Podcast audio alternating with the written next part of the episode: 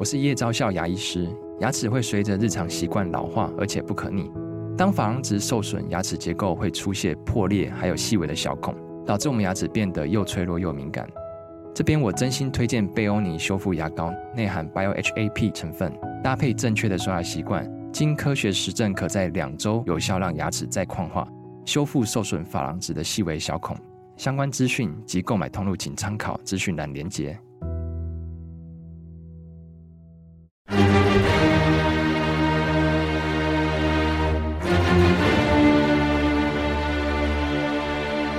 赵少康时间，吃喝玩乐骂，和我一起快意人生。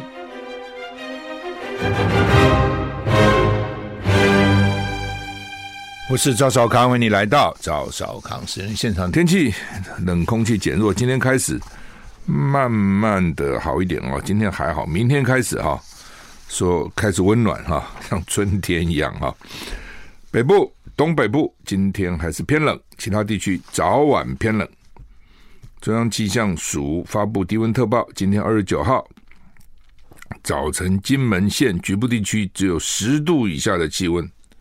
今天有中层水汽通过中部以北及东半部地区有降雨的几率，中部以北哈东部，下半天水汽减少啊，温度清晨还是凉的，中部以北及宜兰低温十三到十四度，其他地区十五到十七度，白天慢慢回暖，冷空气减弱，北部东半部高温二十到二十三度，中南部二十到二十八度。啊，西半部的日夜温差还是大哈，不过看起来今天白天全台湾不管哪里都有二十度以上的温度了，就好多了哈。那吴德荣的专栏是说，明天礼拜二到礼拜四转变成高压回流形态，偏东风转东南风，气温逐日回升，白天温暖如初如春天呢，北部高温二十五度以上，中南部接近三十度，哇，三十度。早晚凉，西半部晴朗稳定啊。明天开始，西半部及金马容易起雾啊，起雾很麻烦，有时候飞机还不能飞啊，能见度不好。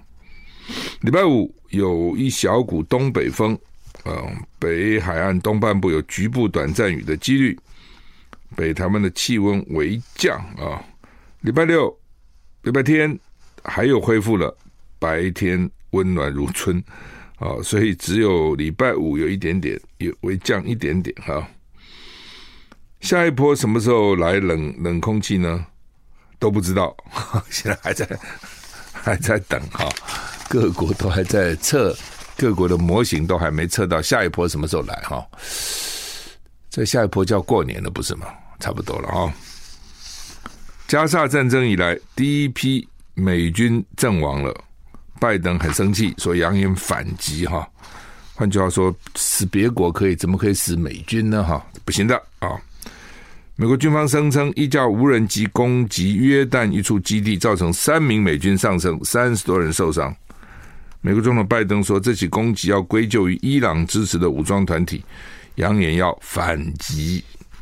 CNN 报道，一夜之间，约旦一处美军基地的哨所。遭遇无人机的攻击，有三名美军死亡，三十多人受伤。这是自从加沙战争爆发以来第一次有美军在中东被敌人的炮火打死。攻击事件发生在约旦东北部靠近叙利亚边境的美军基地。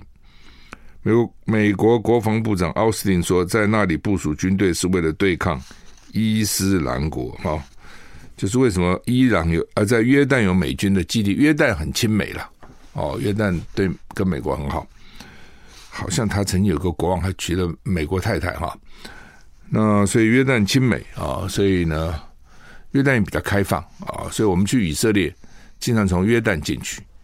美国总统拜登跟副总统贺锦丽都发表了声明，你看死了三个人对美国来讲多严重哈，向罹难者家属表示哀悼，并且承诺美国将继续打击恐怖主义，并且追究肇事者的责任。拜登誓言将做出回应。美国前总统川普则表示，无人机攻击标志着美国可怕的一天。他借机猛烈抨击拜登，表示这是拜登软弱跟投降的另一个悲剧后果。这这个骂拜登也没什么道理啊。不过反正选举嘛，哈。美联社报道，中东美军风险升高，美国官员正在确认这起事件由谁做的。评估是伊朗支持的多个团体之一，伊朗支持团体多了哈。拜登说，在收集这些攻击事实的同时，我们知道这是伊朗支持的。伊朗在叙利亚跟伊拉克运作的激烈武装激进武装团体所为。有美国官员说，事件造成至少三十四人可能发生创伤性脑损伤而撤离。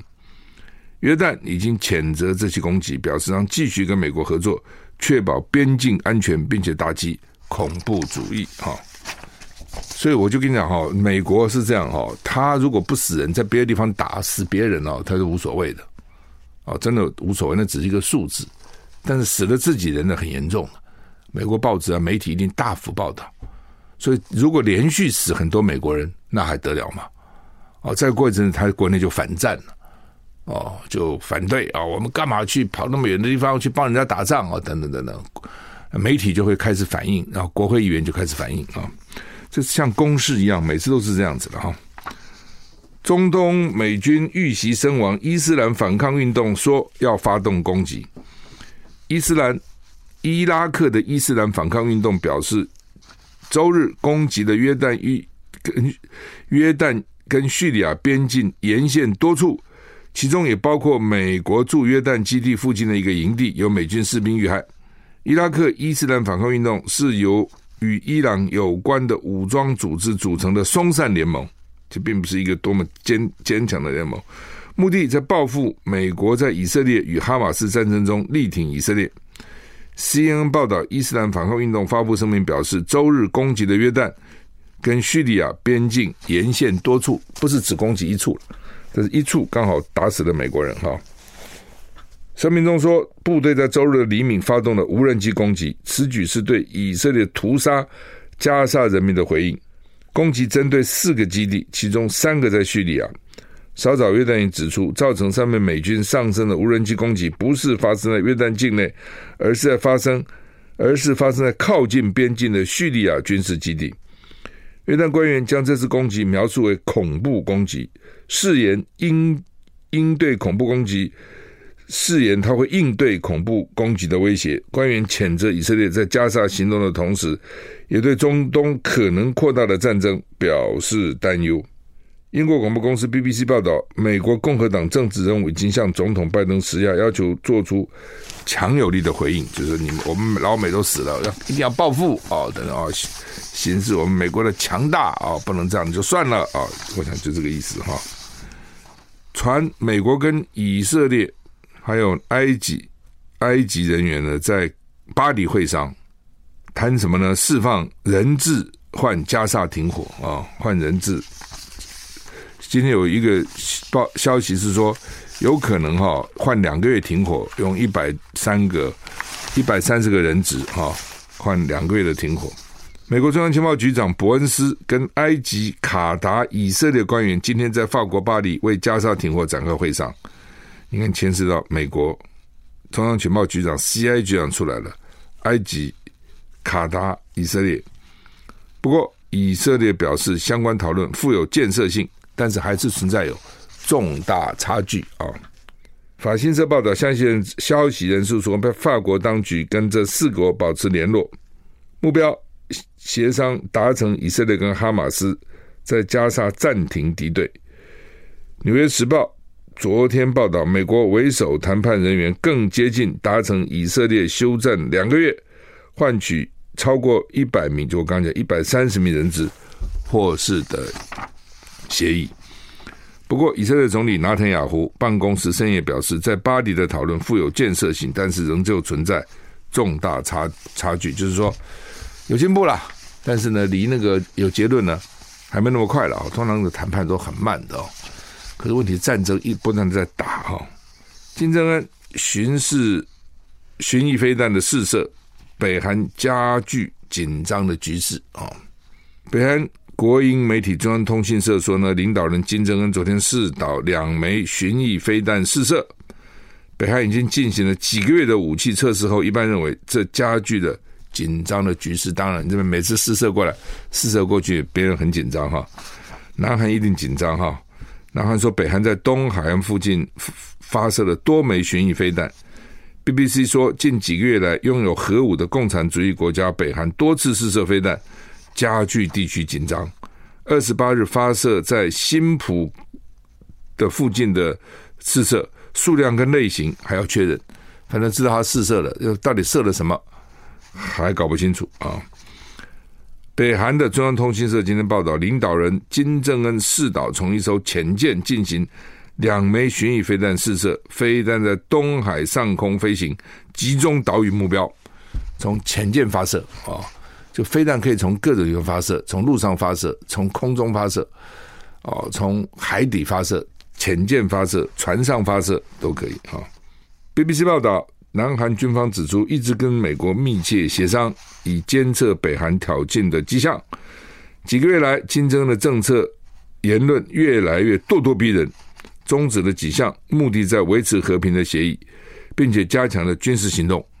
这个月稍早，金正恩宣布与韩国重新统一的基本目标已经结束，还将南韩称为主要敌人，引发了人们担忧，北韩正为战争做准备。南韩总统尹锡悦说：“如果北韩挑衅，南韩将进行数好几倍更强的报复。”声称南韩军方具有压倒性的反应能力，就南韩的军力没有比北北韩弱哦，他只是没有核弹。但是呢，他的军力南韩算是强的啊，就北韩没那么强了啊。那所以呢，这个但是北韩现在说不要统一了，要打仗了，呃南韩有点紧张。刚刚讲这个韩国的局势了哈，就南韩当时有一个国土统一院哦，就是换句话说呢，看起来他们也追求统一啊。台湾绝对不会搞一个什么统一部啊。南韩很早就有国土统一，我那时候在南韩，那几十年以前就看到哦，他们就有国土统一院。那北韩呢也说要统一，只是嘴巴讲，两边还是对峙啊，还搞三十八度线啊。那金正恩最近突然说他不要统一了，统一不是他的目标了，说呢基本的目标，统一的基本目标已经结束，还把南韩是称为主要敌人。你要统一就不能吹对方为敌人嘛，是国人才要统一嘛。那我不统一，因为他是敌人，我不要跟他统一的。好，所以大家就紧张，说这什么意思啊？要打仗吗？啊，他最近在演习哈，所以这人有时就很矛盾，你知道？你比如说，今天习近平天天讲要跟台湾和平统一、合同、合同，大家谁跟你合同？哦，那他有一天说 我不要合同，你还担心呢？他到底要干嘛？啊？就跟南韩这个情况就这样哈，蒙娜丽莎，蒙娜丽莎被泼汤啊，那所以呢，不是第一次的啦，哦，所以他们很多有名的画，那个一一幅画都价值连城的啊，很多画呢用钢化玻璃罩保护。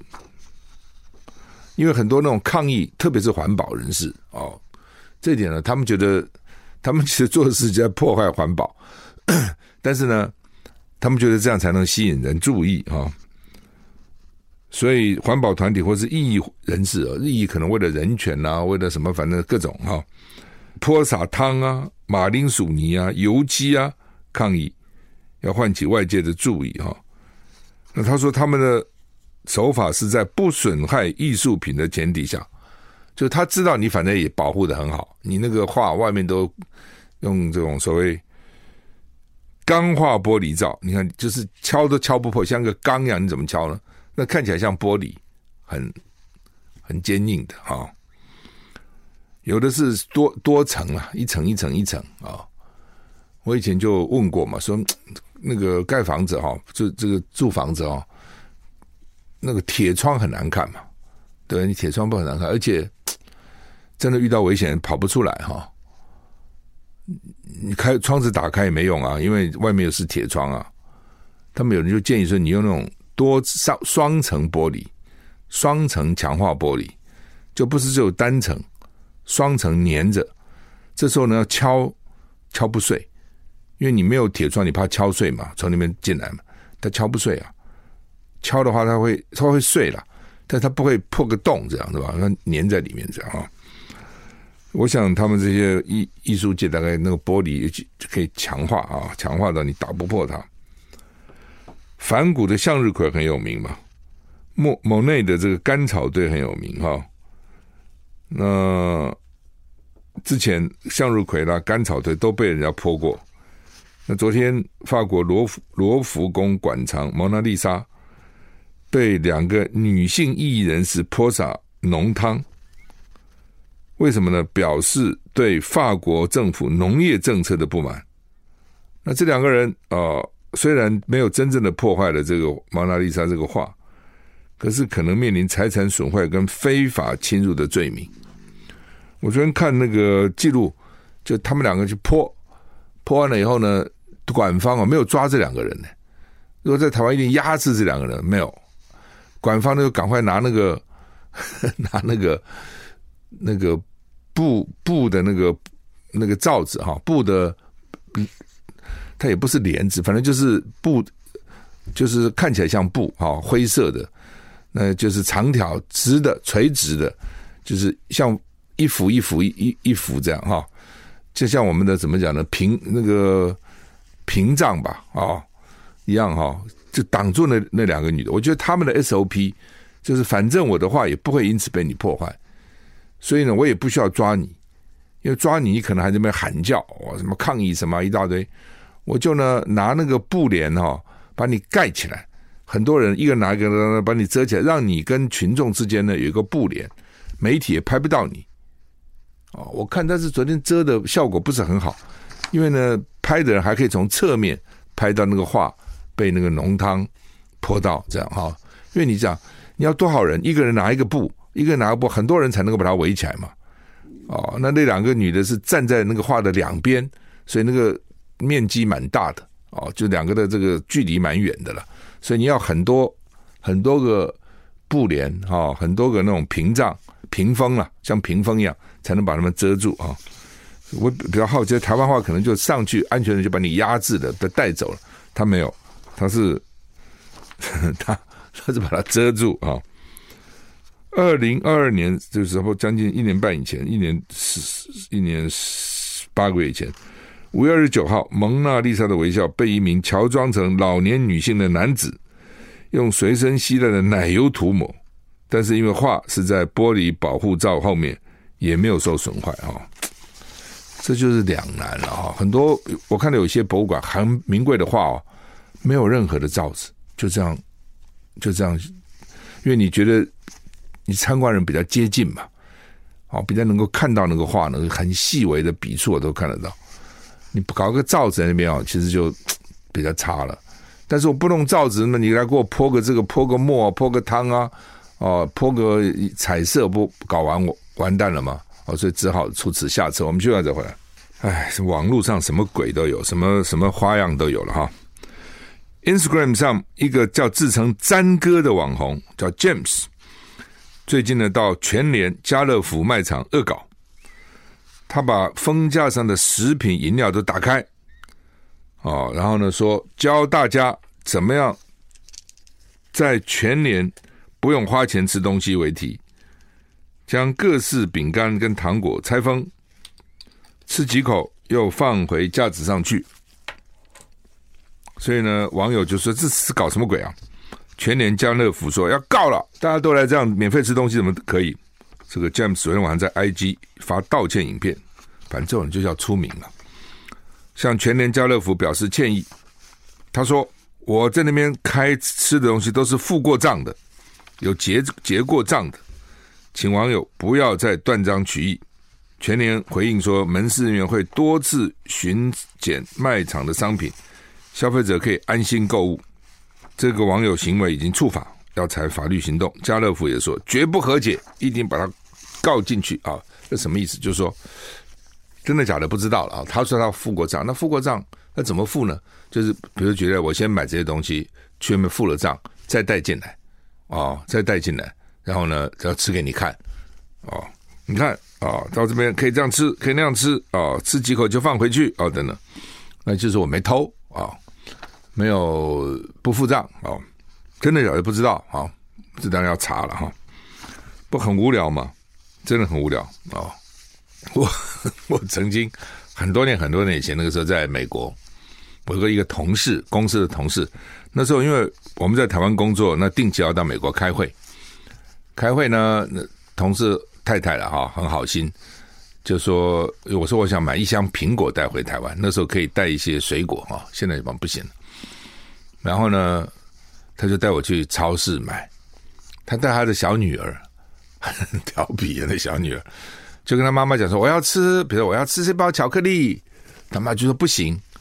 然后我们就在前面买东西，他女儿就把那巧克力打开，在超市就吃起来了，把妈妈气死了哈。那怎么办呢？小孩小孩就吃了，当场就吃。你你你说我不付钱吗？而且不行嘛，对吧？你当场怎么办呢？哦，你还那个小女生很厉害哦，她妈妈说你怎么可以这样？当场就哇哇哇哭起来了。我现在想，这小女生将来不得了。这将来很厉害，反正我们就先干再说哈，管你什么同意不同意，我就吃了，那怎样呢？对不对？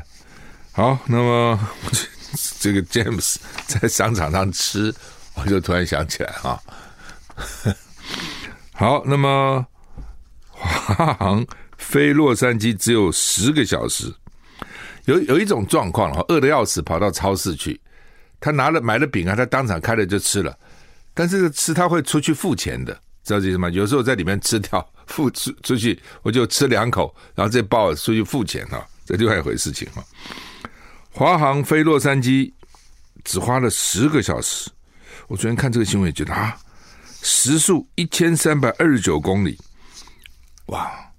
我们开汽车时速高速公路大概最多一百一吧，你可以开到一百二哦。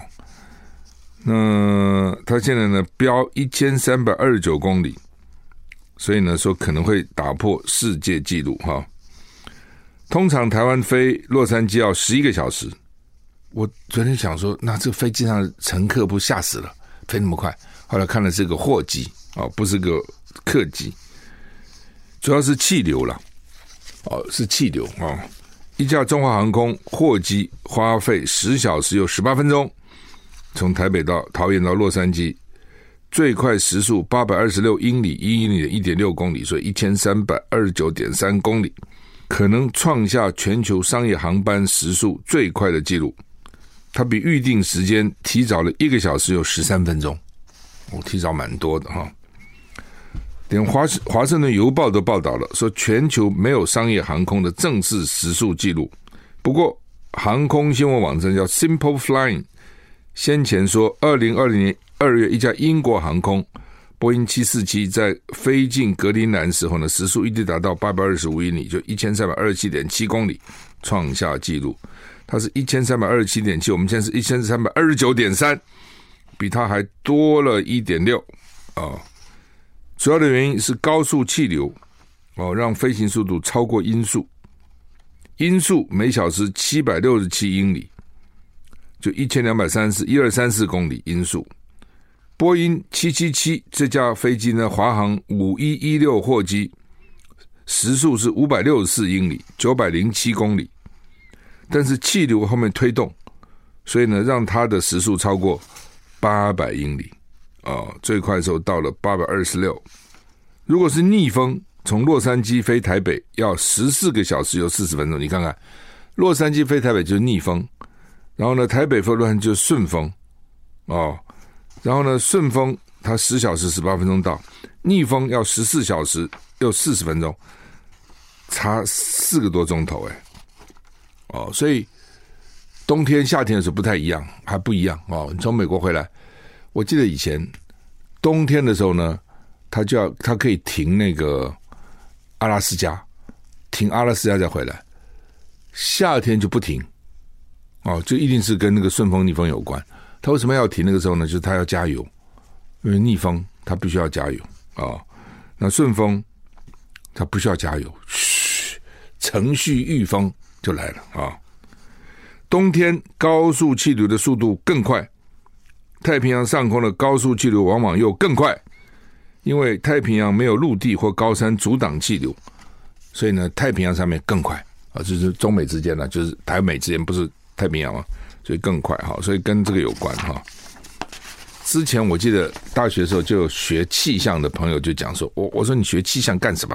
那将来去报气象啊？不是啊，到时候我可以去找一条航线，那个气流呢，哇，特别强，让这个飞机呢能够少烧油省钱，我就发财了哦。我不知道后来找到这个航线没有哈？但基本上哦，就知道说气流跟飞行的这个时间，还有飞行的要用多少力气啊，多少能量是有关的。中国时报头版头，长荣机师不罢工了，春节清明照常飞了啊！他们是不是郑文灿来调解的啊？为什么郑文灿调解？因为他当桃园市长的时候，那时候不是就空服员啊什么罢工吗？啊，所以他有三次的经验了，因为桃园嘛，机场在桃园哈。呃，本来那个劳工机师了哈，机师是提出四点要求嘛，我记得哈，就是调薪要调二十趴啊，然后呢，外站现在每小时是三块五美金，增加到六块啊，然后呢，正不能随便用外国的正机师啊，呃，反正啊，就是基本上都跟待遇有关了哈。呃，另外就是怕职业遭到威胁，也跟待遇有关了哈。就你用了外国的正机师，搞不好给他比较低的待遇，就不用台湾的正机师了嘛。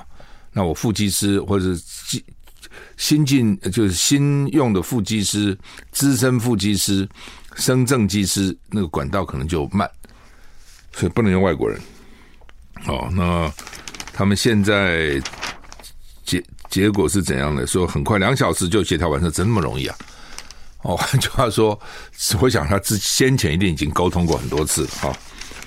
那他们这个现在呢，就是资深驾驶每个月啊，就是正驾驶的加薪一万三，一万三千五；资深副驾驶每个月一万一；一般的副驾驶每个月一万啊。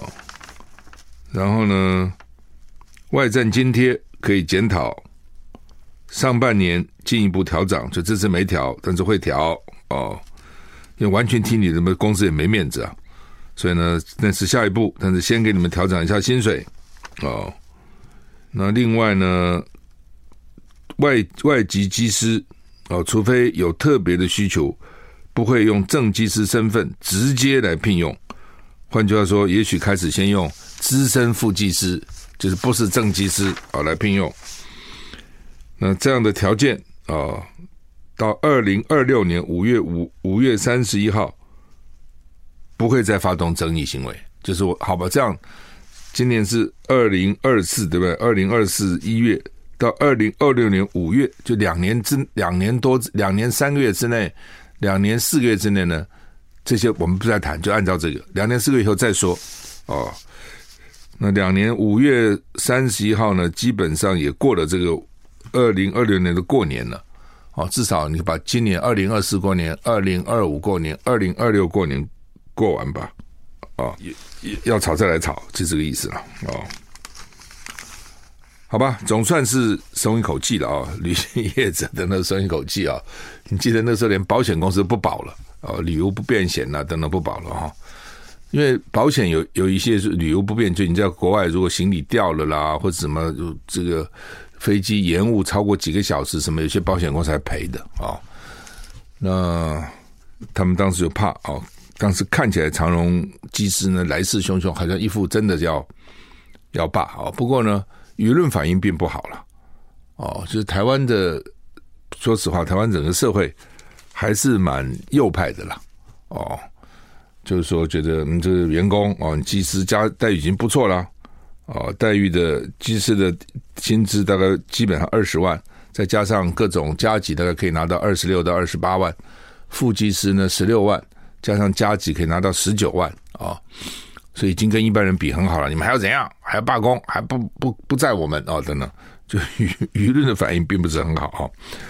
当时那个空服员好像舆论反应就比较支持。好、哦，第一个空服员的待遇比较低嘛，差很多了。好、哦，然后呢，这个。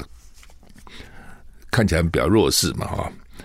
好，那总是不怕，总是好了啊，让旅客比较安心。哎呀，反正过年这个时候好不容易哦，一年就这么几个假期，然后好不容易买了机票哦，然后像哪里不能去，很麻烦嘛哈。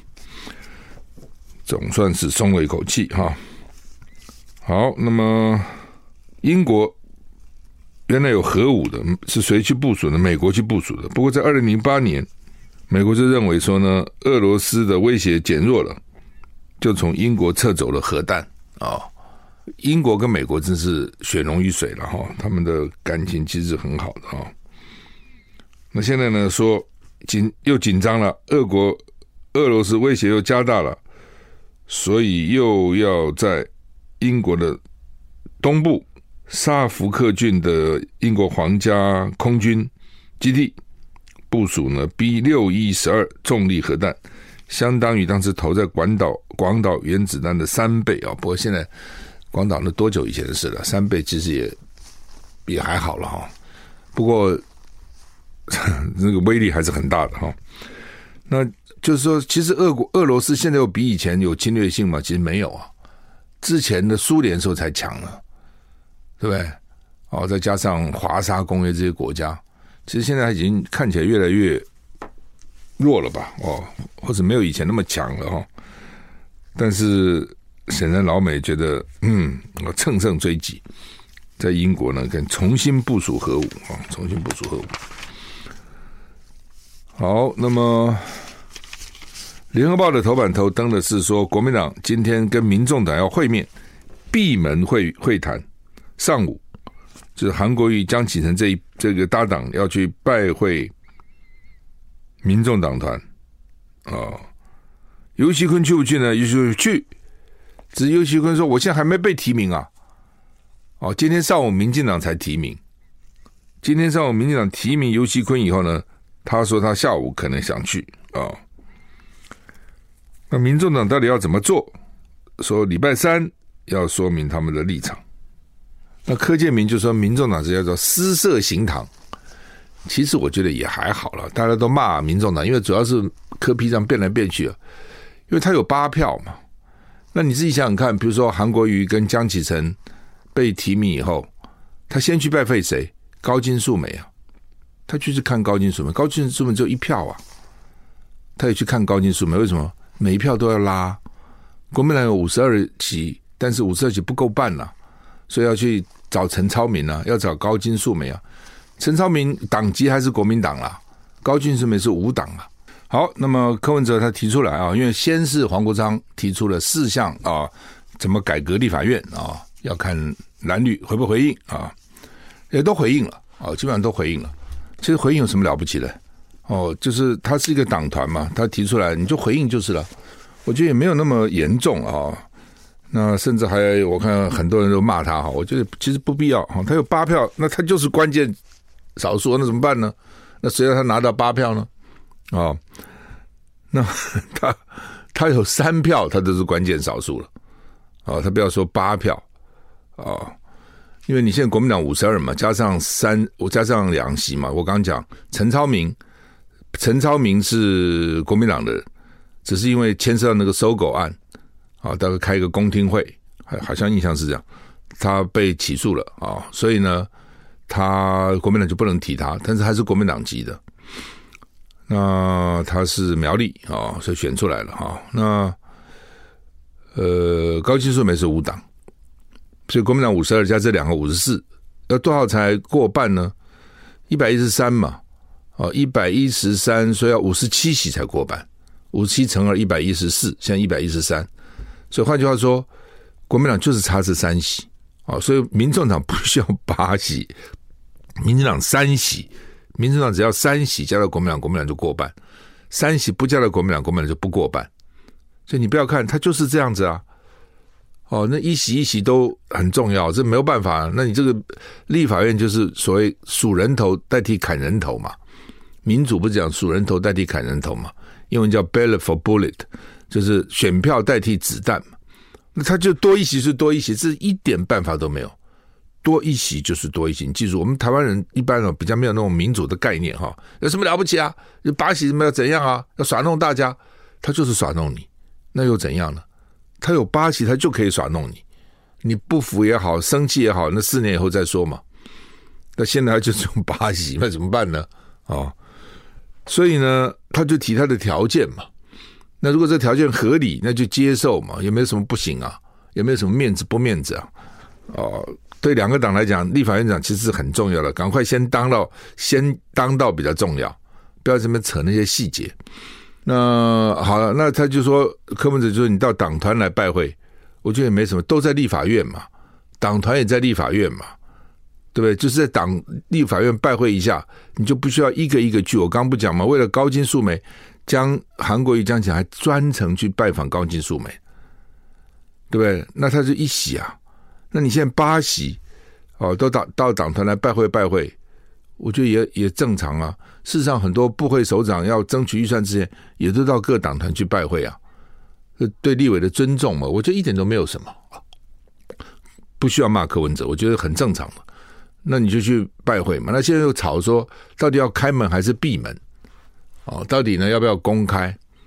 那柯文哲讲说呢，如果公开就是过个场，为什么？因为公开讲不了什么，都是讲场面话嘛，就不可能讲什么比较比较私密的话。那你说要讲什么私密呢？当然很多私密可以讲的。哦，我们两个党，你现在支持我当院长，那你们自己可以提副院长，对不对？甚至将来呢，召集委员。等我们都可以让几席召集人给你们，哦，你黄国昌不是想这司法委员会吗？我就司法委员会让你黄国昌干。你黄珊珊不是一直想国防委员会吗？我就国防委员会让给你黄珊珊干。哦，那那这种东西公开就很难讲了。公开公开怎么讲？哦，政政政治本来就是这样嘛。很多时候，那那你为什么要支持我当院长？为什么不能支持你当召集委员？都可以啊。对不对？除了副院长，那也许民众党对副院长没有兴趣啊，不一定每个人都对院长、副院长有兴趣了。哦，因为讲实话，那个也是很烦的，每天坐在那边开会，二五院会就在那边主持，主持的时候你也不能有自己的意见，而且大家觉得你既然是院长了，对不对？你就少发表意见吧，平常也不要去质询了。你你很少看到院长去质询行政院长或者咨询各部会首长的，没有。哦，因为什么？因为大家觉得说你这个时间应该让给别人嘛，你都已经是院长了，现在议会的议长也是，你都是议长，你还质询什么东西呢？哦，你就把时间让给我们吧。哦，你等着大家怎样照顾我们这些小老弟、小老妹们，你还跟我们抢？哦，类似这样啊。所以呢，以前很多地方议长连那个议员那个三点半要那个支票到到期的议长还帮他们想办法解决这个嘎票的问题。哦，那个黑白两道。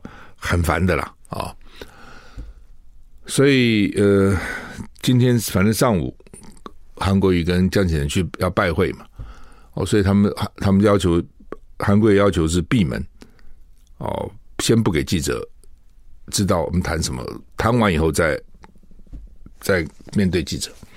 不过当然这种事情你说要保密很难啦，民众党那八个哈、哦，你说每一个人都能够守口如瓶，不可能了。因为记者会问嘛，那你平常也得跟记者交好啊，你不能得罪记者，以后谁报你的东西啊？是不是？所以那记者问你都不答，那以后你叫我报道你，我就报道你。所以他每个人有个人都有个人的交情啊。所以我认为，虽然讲的是闭门，也不能太过头，也不能搞得这个传出来很难听，也不可以哦。反正，但是你说就是完全公开哦，那就像柯文哲讲的，这是过场。问题是他为什么会要他公开？因为柯文哲天天讲他要公开透明，柯文哲标榜就是公开透明。好了，怎么到关键时刻你就不公开透明呢？哦，所以他就拿这个以子之矛攻子之盾了。哦，这就是这样子啊。那另外黄国昌又抛要单一招委，蓝绿都反对，嘿嘿，为什么？因为蓝绿想啊，现在我蓝五十四席，绿五十一席，两个招委各各党就一席招委嘛。那黄国昌为什么要提一个招委呢？美国是一个招委的，哦，民民进党以前也提过一个招委。最早我在立法院是三个招委，怎么会搞三个招委呢？哦，因为是老委员嘛，哦，大家觉得反正轮流做，都做过招委了。那招委有什么功能呢？就是排议程，要排什么议程？因为立法院议程那个案议案很多，那为什么排你不排他呢？就招委决定，招委决定。好，比如说我当招委的时候呢，我就是要排消费者保护法，那在内政委员会。那其他委员就不要排消费者保护法，特别工商团体的委员消保什么消护保护什么消费者。但是我每次当招我就把这案子拿出来，其他就不排。哦，所以不招委可以排议程，这个蛮重要。那事实上，全世界没怎么搞两个招委的，只有台湾，因为台湾原来是三个嘛，后来就现在变两个。那国国民两党呃都有一个，哦，彼此觉得不错。那如果是你只有一个招委的话，那就大党就优有优势了嘛，小党就没有没有优势嘛。哦，所以呢，民进党也反对，因为他现在席次少啊。那民众党为什么要反对？民众反正八个。真的要拼了，一个也当不了招委，除非你们让。所以反正一个也没有，那你就一个吧。一个呢，我反而能够左右逢源，我压到谁里面谁就是。好，我们时间到了，谢谢你收听。